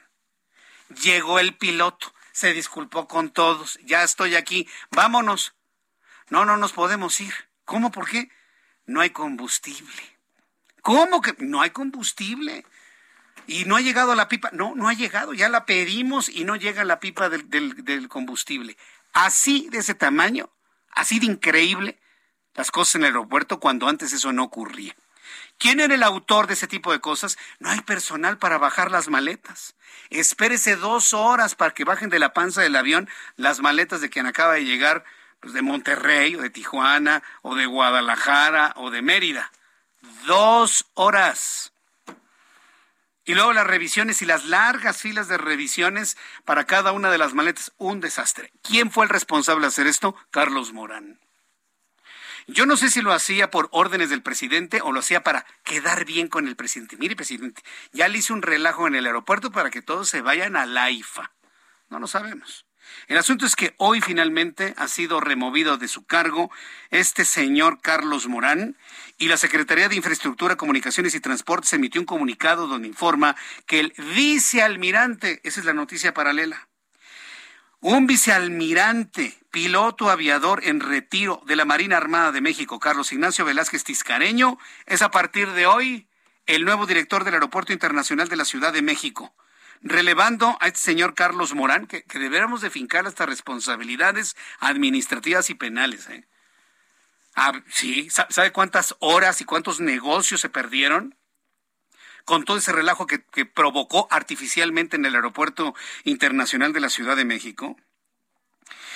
Bueno, pues debo decirle que ese relevo lo anuncia la Secretaría de Comunicaciones y Transportes, pero fue una designación directa del presidente de la República, indicó la Secretaría de Comunicaciones sin dar explicaciones o motivos. Bueno, no se necesitan explicaciones y motivos para quitar del camino a un señor como lo fue Carlos Morán. Tengo en la línea telefónica a Fernando Gómez, él es consultor aeroportuario, a quien yo le agradezco estos minutos de comunicación con el auditorio del Heraldo. Fernando Gómez, qué gusto saludarlo, bienvenido al Heraldo Noticias, ¿cómo le va? Muy buenas tardes. Muy bien, Jesús Martín, por mí un gran gusto y un honor estar de nuevo contigo. El hecho de que un vicealmirante que de suyo, pues de alguna manera, pues pone un pie de la Marina Armada de México dentro de este aeropuerto internacional de la Ciudad de México, garantiza que todo regresará al orden que se tenía antes. ¿O seguiremos con todos los problemas que, que había causado Carlos Morán en el aeropuerto? Pues se esperaría que por la disciplina eh, y mayor coordinación, estricto apego a derecho y experiencia en materia aeronáutica como piloto, pues podría generarse algún voto de confianza en el nuevo directivo. Sin embargo, pese a que tiene experiencia como piloto, pues hay que, no es lo mismo volar un avión que administrar un aeropuerto y mucho menos tan complejo como este. Y señalas varios aspectos de deficiencia en el servicio y en la operación del aeropuerto capitalino. Algunas causas atribuibles a los aeropuertos, algunas causas atribuibles a la aerolínea, en este caso, como en el caso de el piloto, el retraso de la aeronave. El problema de todo esto, Jesús Martín, es que no ha habido sanciones, no pasa nada con estas negligencias omisiones o fallas en eh, la operatividad, no se fincan responsabilidades. Y para esto yo creo que también hace falta que el público denuncie ante las autoridades respectivas este tipo de fallas, este tipo de afectaciones, porque reditúan no nada más en la afectación, en el horario, en las demoras, afectan la productividad del país, afectan, causan un efecto dominó en el retraso y en las demoras de los demás vuelos, causan eh, negligencia, causan, afectan la seguridad operativa. Se supone que debe de haber, en el caso de los pilotos y los sobrecargos, eh, una sala de espera, una sala de reserva, precisamente para cuando va demorado un piloto en su orden de, en su orden del día, por así decirlo, en los vuelos asignados, se asigne a uno de emergencia y evitar así la pérdida de productividad tanto para los pasajeros, la aerolínea, el aeropuerto mismo que deja de ganar y eh, la pérdida de tiempo para los usuarios. Creo que hay que darle un voto de confianza mientras tanto, pero también hay que exigirle al nuevo directivo que también se sujete a los procedimientos y a los tratos que debe de recibir el personal, el público, los 36 millones que están ahorita demandando el servicio al año del aeropuerto capitalino, pero sobre todo también del público flotante, que son aproximadamente otros 60 millones que suman 100 en total, que es lo que tiene el aeropuerto capitalino.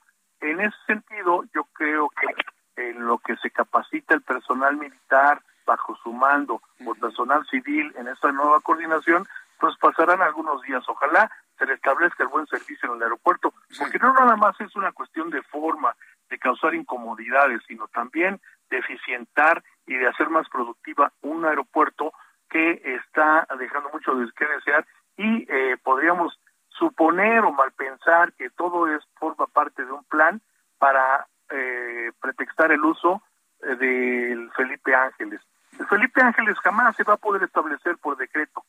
Tiene que atender la demanda del mercado. Y las aerolíneas, tanto nacionales como extranjeras, pues no están, digamos, respondiendo al 100%, con todo y los vuelos que recién se están incorporando en Toluca, y en algunos casos en menor medida en el Felipe Ángeles, pues todavía falta mucho, aún con todo y este tiempo de ajuste que pedía también el jefe del Ejecutivo y algunas voces que por ahí se pronunciaban que la eh, el incentivar el uso de un aeropuerto como este que tomaba tiempo. No es cierto. Esto depende de la demanda del mercado y el mercado no no no está establecido ni las eh, negociaciones previas como para poder echar a andar un aeropuerto con una inversión tan importante de más de 114 eh, mil millones de pesos como el que se hizo en el Felipe Yo estoy de acuerdo en que podemos dar un voto de confianza y estoy seguro que sin los que quieren quedar bien con el presidente, pues las cosas van a mejorar en el aeropuerto. Pero aquí la pregunta es, ¿la designación es correcta hacia un miembro de la Marina Armada de México? ¿No tendría que ser un aeropuerto, una instalación civil? Sí, sí, sin embargo, fíjate que los hechos que se han presentado ah, en los últimos meses, por ejemplo, la designación de otro militar con experiencia en el sector aéreo militar, en el servicio a la navegación del espacio aéreo mexicano, CENEAM, que es quien controla las, maneja las torres de control, los radares, etcétera, también quedó en manos de un militar.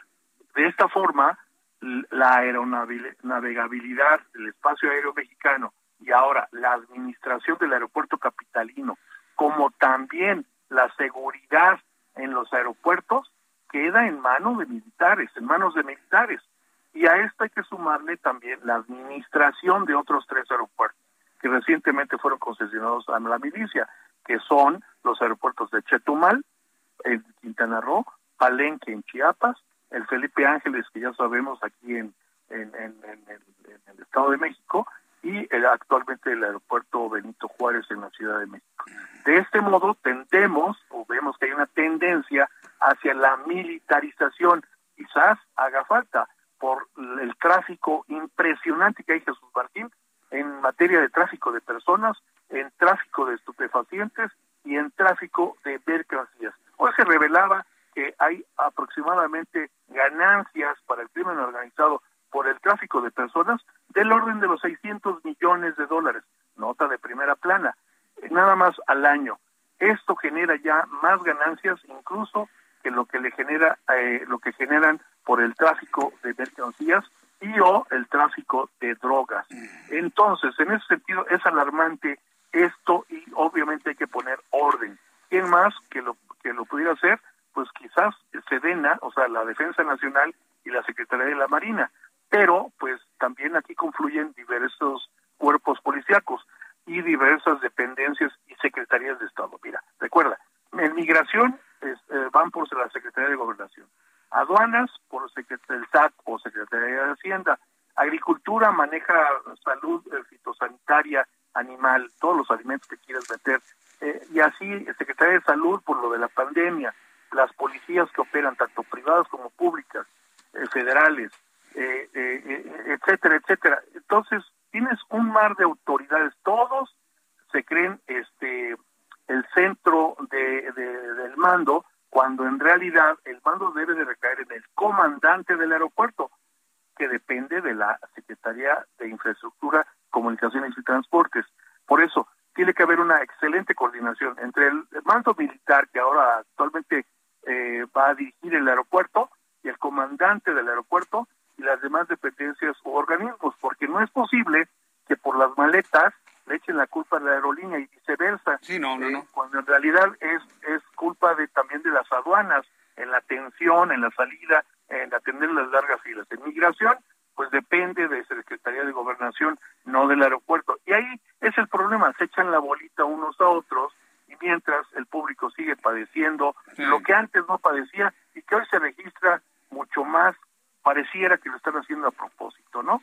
Pues sí, sí, y, hay elementos pensar lo que finalmente lo hacen a propósito. Esperemos que todo mejore en el aeropuerto, que haya personal, que haya combustible, porque sí lo hay también, y evitar ese tipo de retrasos para dar la impresión de que, ay, que saturado está el aeropuerto, vámonos a Laifa. Pues ni así. Hay quienes pensamos que si no hay vuelos en el aeropuerto, pues nos vamos por tierra a Acapulco, nos vamos por tierra a Guadalajara, nos vamos por tierra a León, y, o a Veracruz, y ya nos quitamos de problema. En el caso del mercado internacional, los turistas extranjeros, pues podrían decidir también lo mismo. Ya no vamos a México, vamos a Bahamas, vamos a Venezuela, vamos a Argentina, al Caribe, pero de otros países, y perderíamos competitividad. Ese es el problema. Por un lado, podríamos perder ante la competencia internacional el mercado que tanto nos interesa recuperar, y por otro lado, también pues al ejército, a estos mandos militares que ahora van a controlar la seguridad, la administración y la aeronavegabilidad, pues eh, les hace falta experiencia en ciertos aspectos civiles. ¿Cuáles son? El manejo la administración como factor ejecutivo, es decir, tienen experiencia en eh, instalaciones militares, en seguridad, en estrategia, en logística operativa, de seguridad, en salvaguardar las instalaciones y la seguridad nacional, pero no así en administrar, en administrar una unidad de negocios, tiene que ser visto también así para obtener la rentabilidad adecuada, ¿no? Bien, pues eh, yo agradezco mucho, eh, Fernando Gómez, estos comentarios para el público que escucha el Heraldo Radio.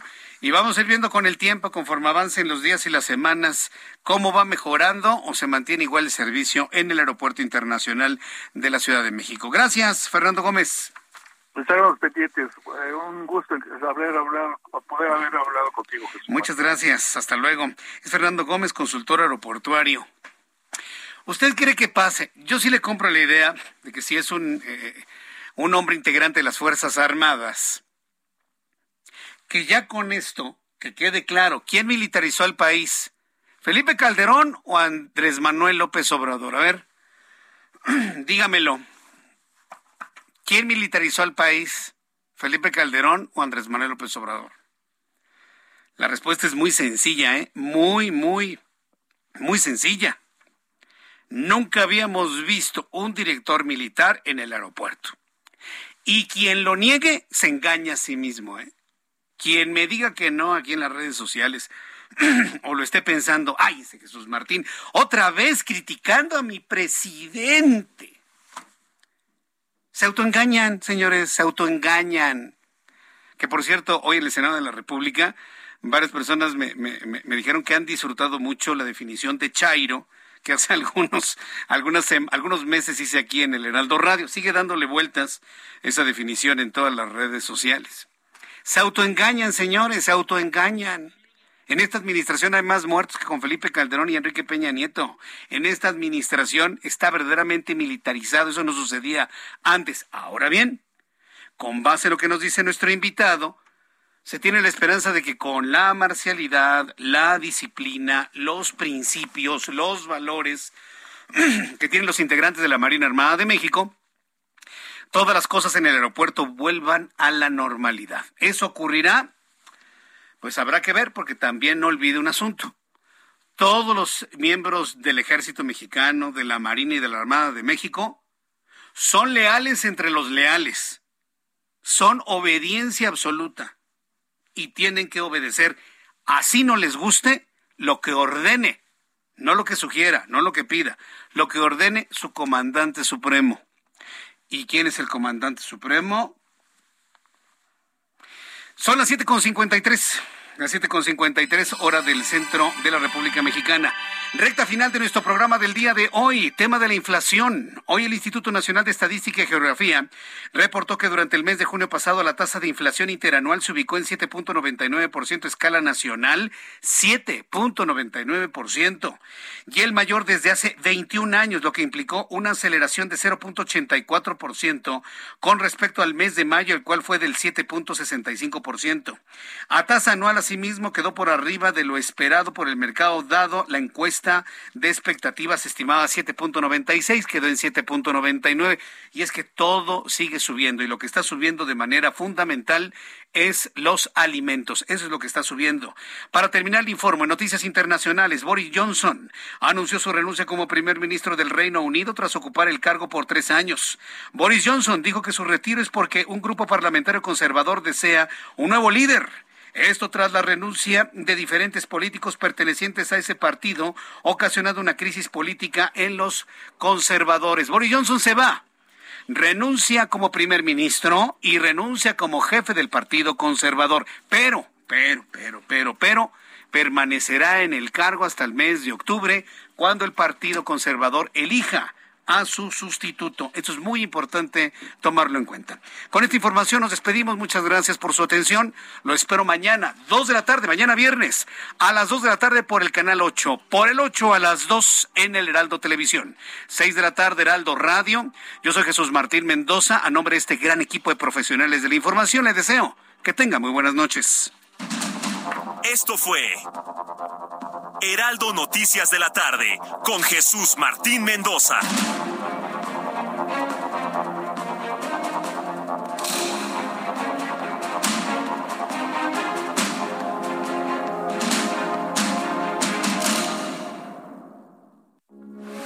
Heraldo Radio 98.5 FM, una estación de Heraldo Media Group transmitiendo desde Avenida Insurgente Sur 1271, Torre Carrachi, con 100.000 watts de potencia radiada. Heraldo Radio, la H que sí suena y ahora también se escucha. Planning for your next trip? Elevate your travel style with Quince. Quince has all the jet setting essentials you'll want for your next getaway, like European linen premium luggage options, buttery soft Italian leather bags, and so much more. And is all priced at 50 to 80% less than similar brands. Plus, Quince only works with factories that use safe and ethical manufacturing practices. Pack your bags with high-quality essentials you'll be wearing for vacations to come with Quince. Go to quince.com/pack for free shipping and 365-day returns.